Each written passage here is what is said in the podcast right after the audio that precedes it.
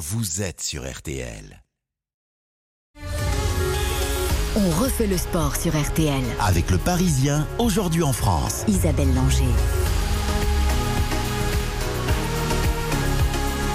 Bonsoir à toutes et à tous. À événement exceptionnel, émission exceptionnelle. Ce week-end de sport a été marqué par le premier grand chelem du 15 de France depuis 12 ans. Eh bien, nous allons longuement y revenir. Revenir sur cette victoire des Bleus contre l'Angleterre hier soir euh, de la fête qui a suivi, bien sûr, mais aussi sur ce tournoi à destination exceptionnel pour les hommes de Fabien Galtier. Dans un instant, nous serons en ligne avec l'un des héros, Romain Ntamak, mais aussi l'une des légendes de ce 15 de France, Olivier Mann, qui a lui remporté quatre grands chelems. À la fin de l'émission, retour sur le joli doublé tricolore au Grand Prix moto d'Indonésie. Le champion du monde Fabio Quartararo a pris la deuxième place devant Johan Zarco. Et en F1, doublé Ferrari pour le premier Grand Prix de la saison à Bahreïn. La victoire pour Charles Leclerc devant Carlos Sainz Jr. La troisième place pour la Mercedes du Britannique Hamilton. Et nous n'oublierons pas de saluer la skieuse Tessa Worley qui a remporté le globe de cristal en géant.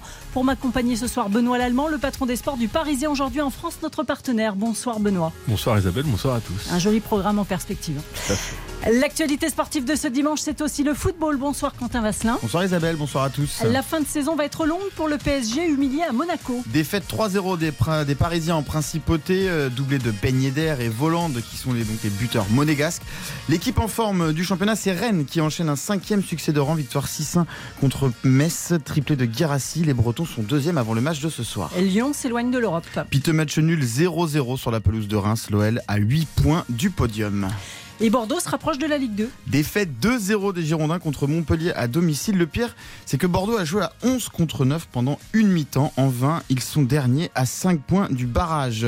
0-0 entre Lorient et Strasbourg. Enfin, Angers gagne après 7 défaites de suite. Victoire 1-0 contre Brest. Et à 20h45, c'est l'une des plus grosses affiches de cette fin de saison. Marseille reçoit Nice. Et bien évidemment à suivre dans RTL, RTL Foot pardon, dans une demi-heure avec le trio magique Eric Silvestro, Xavier Domergue et Giovanni Castaldi.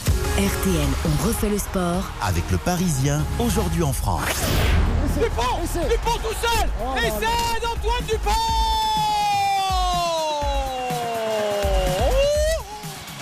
Formidable. Chadrit qui le met en touche. Grand chelem. Grand chelem de l'équipe de France. Victoire majuscule 25 à 13 avec 3 essais. C'est pour ça qu'on joue au rugby, c'est pour ça qu'on a envie de, de vivre ces émotions. Et forcément, ce soir, on est tous euh, très heureux.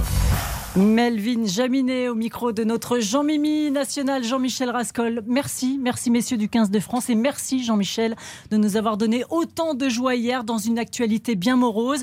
Il a fallu un peu retenir notre souffle hein, pendant les 80 minutes de ce choc contre l'Angleterre, mais que la victoire 25-13 était belle et que la nuit a dû être longue et ce n'est pas Romain Ntamak qui va certainement me contredire. Merci beaucoup Romain d'avoir accepté notre invitation. Bonsoir.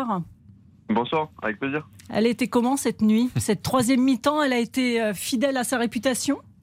Ouais, elle a été, bien fêtée. Il fallait un peu évacuer toutes, les émotions, toute la pression qui, est, qui entourait ce match. Donc euh, non, on a bien fêté ça, sans, débordement bien sûr, mais, mais, on a bien fêté sa famille avec nos proches. Donc euh, on a pu en faire profiter à tout le monde.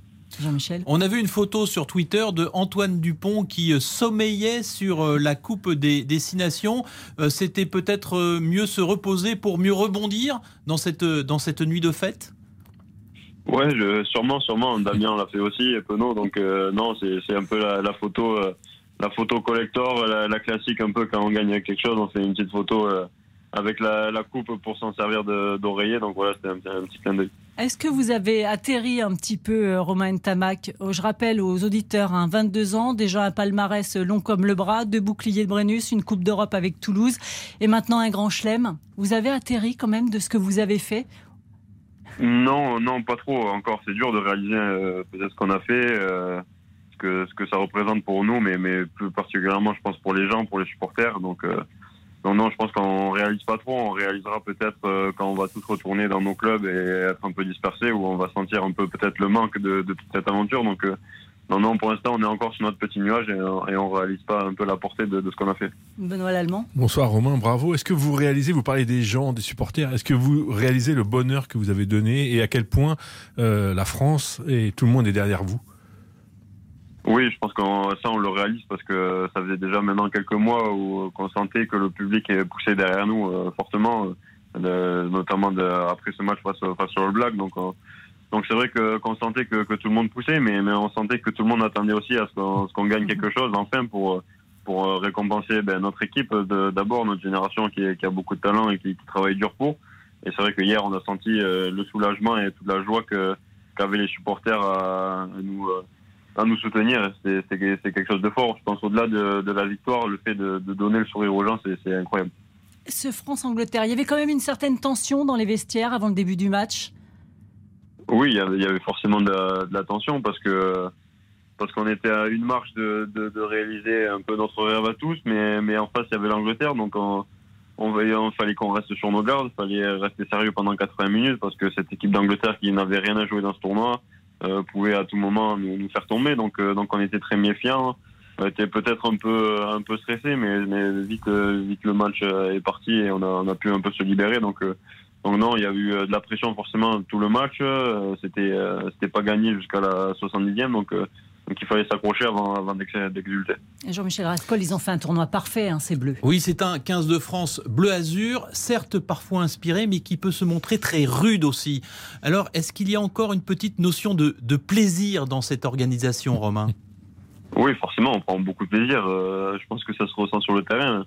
Euh, que ce soit à marquer des essais ou même à défendre pendant des, des, des, des grosses, des grosses séquences de, de jeux adverses. Donc je pense qu'on prend un plaisir dans, dans tout ce qu'on fait, dans, dans, le travail qu'on qu'on fournit la semaine, dans, dans la souffrance euh, qu'on qu'on donne aussi euh, pendant, pendant les préparations physiques. Donc non, je pense qu'on prend plaisir à, à, tous jouer ensemble, à défendre, à attaquer ensemble, à, jouer à l'extérieur dans, dans, des, dans des gros stades. Donc euh, franchement, le plaisir, il sera toujours là. Benoît Romain, à quel point c'était important de gagner un titre, de gagner quelque chose enfin pour, pour, pour cette équipe de France, pour votre génération?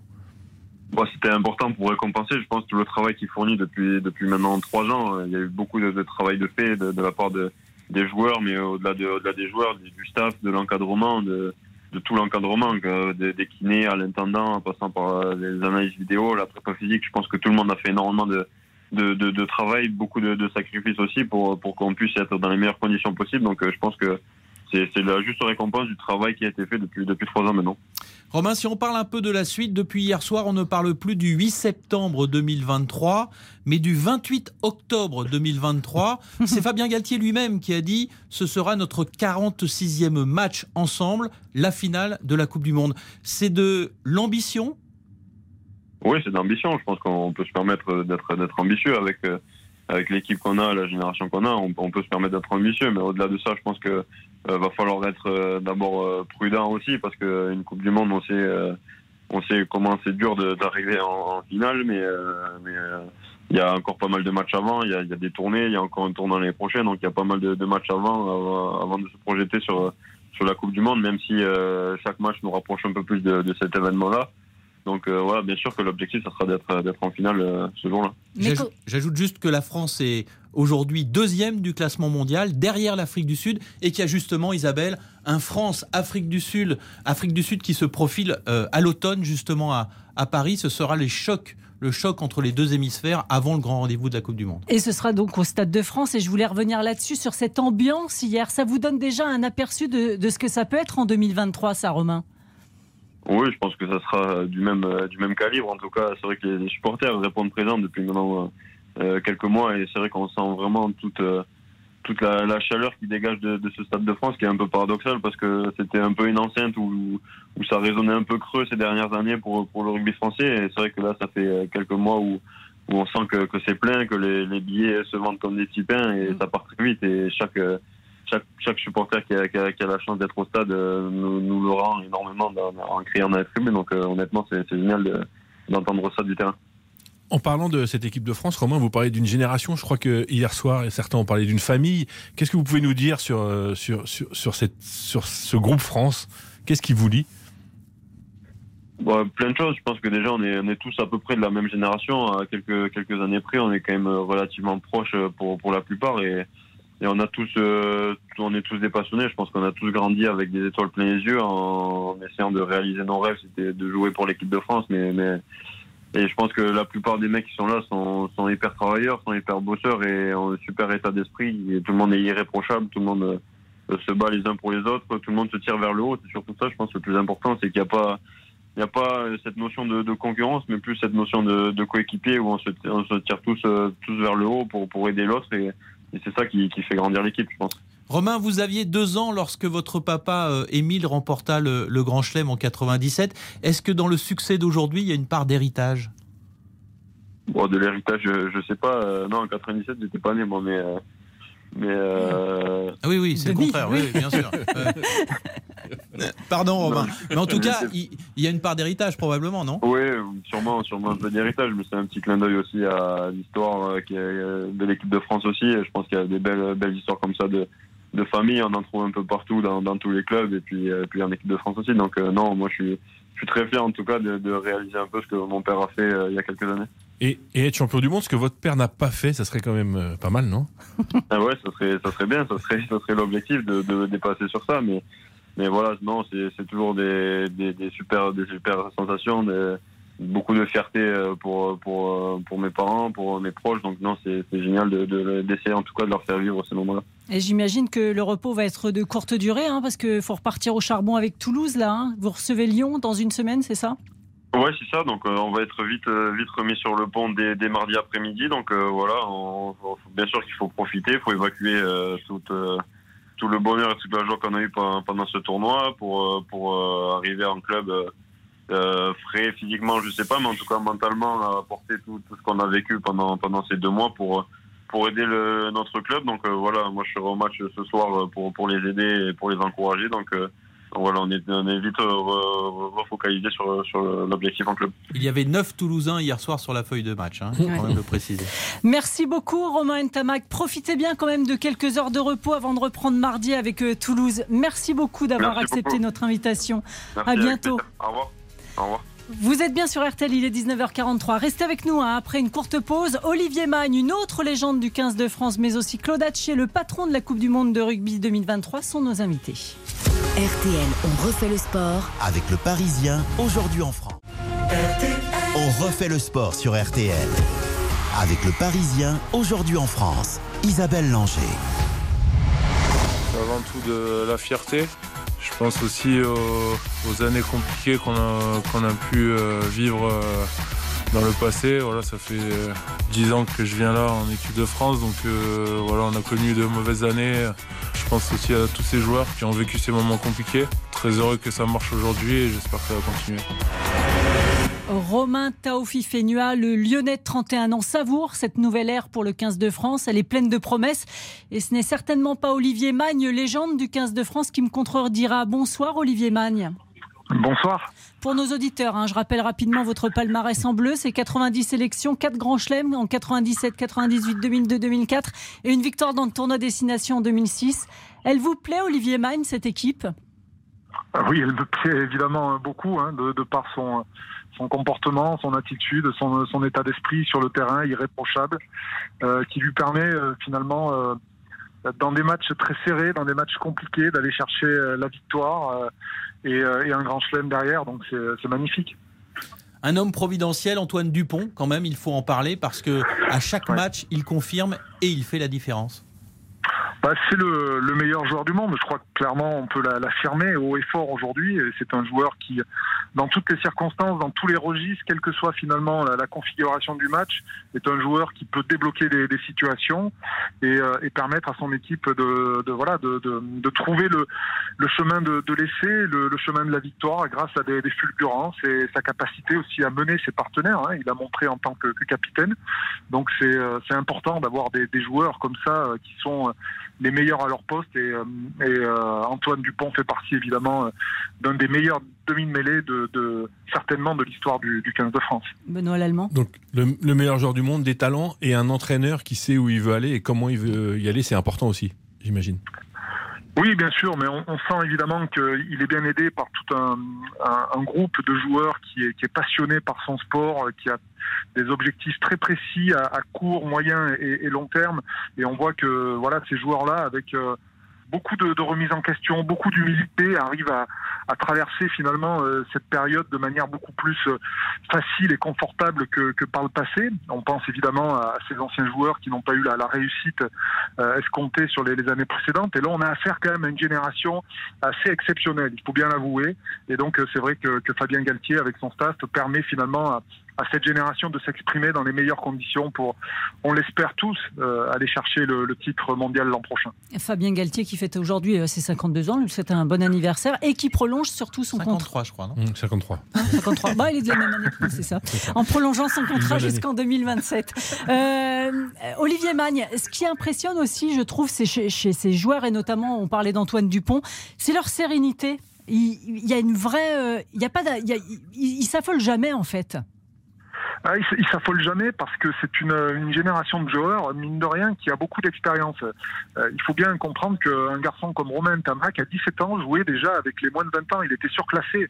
Et c'est un joueur qui a déjà euh, énormément de, matchs internationaux, que ce soit dans le tournoi Destination, qui est évidemment euh, la, copie conforme avec les, moins de 20 ans, la Coupe du Monde qui a lieu chaque année avec les, moins de 20 ans. Donc pour certains, ils ont la possibilité de jouer deux fois des, des Coupes du Monde. Donc ils rencontrent évidemment toutes les nations mondiales, ce soit la Nouvelle-Zélande, l'Afrique du Sud, l'Argentine, les Anglais. Et donc, c'est des garçons qui, euh, évidemment, sur le papier, avec l'équipe nationale actuelle, ont une quarantaine de, sélections pour certains, mais ils en ont un petit peu plus en termes d'expérience. Et c'est vrai que c'est des joueurs qui, euh, voilà, maintenant sont à 25 ans, euh, quasiment euh, au sommet, en, pleine possession de, leurs moyens et, euh, et permettent, voilà, d'arriver à, faire gagner l'équipe de France dans des conditions, je dirais, assez sereines. Non Olivier, vous parliez d'aller chercher ce titre mondial que la France attend de, depuis toujours. Qu'est-ce qui, euh, qu'est-ce qu'il faudra éviter d'ici 2023 Qu'est-ce qui, com comment préparer au mieux cette Coupe du Monde maintenant? Éviter, euh, je sais pas, je saurais pas trop vous dire. Tout ce que je sais, c'est que cette équipe de France, elle a encore une marge de progression importante, notamment sur la partie offensive. Euh, voilà, on, voit bien qu'il y, y, a une assise euh, importante sur des sur des bases, sur la conquête, sur la défense, sur l'état d'esprit, ce qui est très très important évidemment euh, dans des moments euh, clés. Maintenant, il va falloir pour gagner une Coupe du Monde développer un, un un jeu offensif qui soit vraiment capable de répondre à celui que, que vont proposer les Australiens, la Nouvelle-Zélande, les équipes du Sud, et avec une intensité évidemment physique qui permette de, de soutenir ce, ce projet-là. Donc euh, plutôt que d'éviter, je pense qu'il est important de se projeter aussi sur ce que cette équipe de France peut améliorer. Elle a encore euh, évidemment des, des choses à, à améliorer dans beaucoup de, secteurs, mais ce secteur offensif me paraît être la, tâche la plus importante à mener pour essayer d'aller chercher le, titre mondial l'an prochain. Olivier Mann, avant de nous quitter, je voulais qu'on parle et qu'on ait une pensée pour votre ami, ancien joueur de rugby, Federico Martin Aramburu, tué hier matin à Paris. J'imagine que c'était compliqué pour vous hier de, de, suivre le match de ce 15 de France avec cette tristesse. Bon, écoutez, la, la, fête, euh, la fête est gâchée. C'est vrai que je, l'ai appris assez tôt le, matin en partant. Euh, Fédé est un, ami. Euh, voilà, j'avais, euh, on a, j'avais réveillonné chez lui euh, le, le, 31. voilà, c'était un ami que assez proche avec qui j'avais partagé de bons moments. voilà, malheureusement, il est tombé dans une situation assez incroyable qu'on a encore du mal à, à croire et voilà, tout ce qu'on peut, tout ce qu'on peut dire, c'est que euh, c'est triste et que euh, voilà, c'est des, des, moments très euh, très tristes. J'ai pas trop les mots pour ça parce que je suis encore un peu choqué par rapport à ce qui est arrivé, mais voilà, qui est, qui est, encore à peine croyable. Mais on a une grosse pensée pour lui et pour évidemment Maria et ses enfants. Merci beaucoup Olivier Maine d'avoir été avec nous ce soir. Bonne soirée. Au revoir. Alors impossible, messieurs, de refermer cette séquence sans se projeter, effectivement, comme on l'a fait sur la Coupe du Monde, qui aura lieu en France l'an prochain. Et nous sommes avec Claude Hatché. Bonsoir Claude Hatché. Bonsoir. Patron de l'organisation de cette Coupe du Monde. Cette victoire et ce grand chelem des Bleus, Claude, on va le dire, hein, c'est sans conteste la meilleure pub hein, que vous pouviez avoir. Oui, évidemment, c'est une pub extraordinaire. Mais c'est non seulement une pub euh, par rapport à la performance sportive, mais c'est une pub parce que quand vous interrogez un petit peu les gens dans la rue et que vous leur demandez, mais pour vous, euh, qu'est-ce que vous inspire cette équipe de France Vous entendez les mots générosité, envie, solidarité, collectif, euh, sourire, sérénité. Et euh, pour un événement tel que celui de la Coupe du Monde que nous préparons maintenant depuis cinq ans, c'est évidemment que du bonheur pour nous aujourd'hui. Ça marche la billetterie. Hein la billetterie marche très très bien, oui. On a, on a, on a eu alors je crois qu'on a de la chance, mais aussi euh, un certain concours de circonstances, à la fois les bien sûr les performances de l'équipe de France, mais aussi la situation après sanitaire où on sera le premier événement sportif international organisé en France après la crise sanitaire. Donc beaucoup de, de, fans, de supporters, d'amateurs se, se, projettent sur cette date-là, en se disant c'est un moment où on va pouvoir à nouveau partager, à nouveau faire la fête, à nouveau pouvoir se déplacer au stade avec des amis, pouvoir vivre des émotions euh, collectives. Donc c'est toute l'association de l'ensemble de ces circonstances qui font qu'aujourd'hui, euh, oui, on a vendu euh, quasiment presque tous les billets. Quoi. pratiquement 2 millions, on a fait les comptes avec vos équipes, Claude. À chaque fois que vous ouvrez les guichets, ça part en quelques, en quelques minutes. Ah oui, on a, on a mis en vente cette semaine des places pour les demi-finales et les finales. On a vendu 80 000 billets en 3 heures. C'est, ce sont des performances assez incroyables. Euh, mais qui démontre comment la France, mais pas que la France, parce qu'on a vendu beaucoup de billets à l'étranger, on a vendu 45% de nos billets à l'étranger, comment le monde entier attend cette manifestation euh, dans une dans une espèce de d'effervescence sur notamment cette notion de fête et de partage que nous avons tous envie aujourd'hui. Je discutais avec des organisateurs d'événements musicaux ou culturels, ils sentent la même la même motivation, le même enthousiasme, la même envie. Nous, c'est le rugby, le rugby qui a toujours été un sport de partage, euh, nous, on promet effectivement de, de, faire tous nos efforts pour que ce soit une très très grande fête mondiale. Et aujourd'hui, on sent que tout le monde attend tout ça. Deux infos, Isabelle. D'abord, les Anglais auront comme point d'attache lors de la Coupe du Monde le Touquet Paris-Plage. Et l'autre info, c'est Claude Haché qui va nous la confirmer. Les Français ne seront pas à Marcoussis pendant la Coupe du Monde. C'est bien ça, Claude hein? Oui, c'est bien ça. Oui, effectivement, je pense qu'il était important et pour pas qu'il y ait d'ambiguïté, ni de malentendus, ni de contestation sur les performances de l'équipe de France, de mettre l'équipe de France dans les mêmes conditions de préparation que les 19 autres équipes qui vont participer à cette Coupe du Monde. Les installations de Marcoussis, outre les habitudes que ont les Français, sont peut-être de niveau plus élevé que certains camps de base que nous proposons aux équipes. Nous avons décidé donc de ne pas euh, autoriser l'équipe de France à rester à Marcoussis dans le cadre de sa. Alors, ils sont, c'est pas encore tout à fait décidé, mais je pense que d'ici 15 jours, on va vous l'annoncer, mais on est en train de vérifier les derniers détails sur euh, ah la taille des lits, ah. Il y a de grandes chances. Ah, merci Benoît Lallemand. Euh, un dernier chiffre d'ailleurs, hein, Claude Haché, on avait un baromètre d'Oxa pour Kenéo RTL euh, ce week-end. Il faut savoir que le public commence à croire au titre mondial. 70% hein. des Français et 82% des amateurs pensent que le 15 de France sera sacré en 2023. Moi j'ai une petite requête pour terminer euh, cette coupe, pour la Coupe du Monde. Il faut floquer les maillots des noms des joueurs avec les, pour le grand public. Moi hier j'étais avec des amis qui ne connaissaient rien au rugby. Il faut floquer le maillot avec le nom des joueurs. Et moi, j'ai une deuxième Très bonne idée. Non, non, c'est une bonne idée. Il faut faire attention à Antoine Dupont. Merci Claude Hatché d'avoir été avec nous. Merci beaucoup. Allez, vous Merci, bonne soirée. À bientôt. Vous écoutez RTL, il est 19h54. Une dernière pause et nous parlons moto et Formule 1. RTL, on refait le sport. Avec le Parisien, aujourd'hui en France. On refait le sport sur RTL. Avec le Parisien, aujourd'hui en France. Isabelle Langer. C'est la première fois que je m'amuse autant sous la pluie. C'est sûr que c'est mon, meilleur podium et ma plus belle course sous, la pluie. Donc euh, sincèrement, je suis, vraiment content. C'est beaucoup de points, c'est ça qui est important. Les 8 points du Qatar étaient pas si mal, mais là c'est 16, c'est encore mieux. On est tous assez proches finalement. Quand on peut finir les courses et prendre des points, il faut les prendre. Fabio Quartararo et Johan Zarco, deuxième et troisième du Grand Prix moto d'Indonésie ce matin au micro de Canal+. Bonsoir Frédéric Veil. Bonsoir Isabelle, bonsoir Benoît. Notre spécialiste des sports mécaniques. Quel Grand Prix, quel Grand Prix, mais sous la pluie. Oui, Grand Prix de dingue. Hein. Si vous voulez partir en vacances à Bandalika au mois de mars, sachez qu'il peut pleuvoir. Hein. C'est une, voilà, beaucoup, euh, beaucoup le savent maintenant. Euh, les pilotes de MotoGP l'ont aussi appris ce matin avec cette course qui a été retardée par le déluge. Il a donc fallu attendre l'accalmie pour pouvoir s'élancer euh, et lancer les 23 motos. Fabio Quartararo en tête dès le départ a perdu vite le leadership au profit de Jack Miller et de Miguel Oliveira, le portugais euh, bah, qui est allé au bout des 20 tours et qui s'impose donc pour la cinquième fois euh, de sa carrière en MotoGP devant nos deux Français, Fabio Quartararo qui a fait une formidable remontée après euh, eh bien avoir longtemps été scotché à la cinquième place, il est revenu sur les talons d'un Miguel Oliveira. Et mon petit doigt me dit qu'avec quelques tours de plus, eh ben, le Français mm. aurait peut-être pu, peut-être pu s'imposer vu son rythme inouï en fin de course, comme il le disait, sur route, sur piste mouillée. Et ça, c'est encore une belle, une belle carte à jouer pour lui. John Zarco, lui, termine troisième. Dommage, hein, parce qu'il était, il a une nouvelle fois raté son départ. Lui aussi, pourtant, si à l'aise sur piste mouillée. En tout cas, après euh, leur double podium à Doha euh, l'an passé, eh bien Fabio Quartararo et John Zarco ont récidivé ce dimanche en Indonésie. Dommage qu'il n'y a pas eu de Marseillaise. Ce sera peut-être pour la prochaine fois. Et la prochaine fois, eh bien, ce sera le 3 avril au Grand Prix d'Argentine. Et en F1, c'était l'ouverture de la saison, Fred, à Bahreïn et un joli doublé de Ferrari. Oui, Leclerc devant Sainz, l'hymne monégasque qui a retenti sur le circuit de Avec le sourire de Charles Leclerc. Troisième victoire en Grand Prix pour Charles Leclerc, déjà auteur de la pole position la veille et qui s'impose donc devant une autre Ferrari, celle de Carlos Sainz.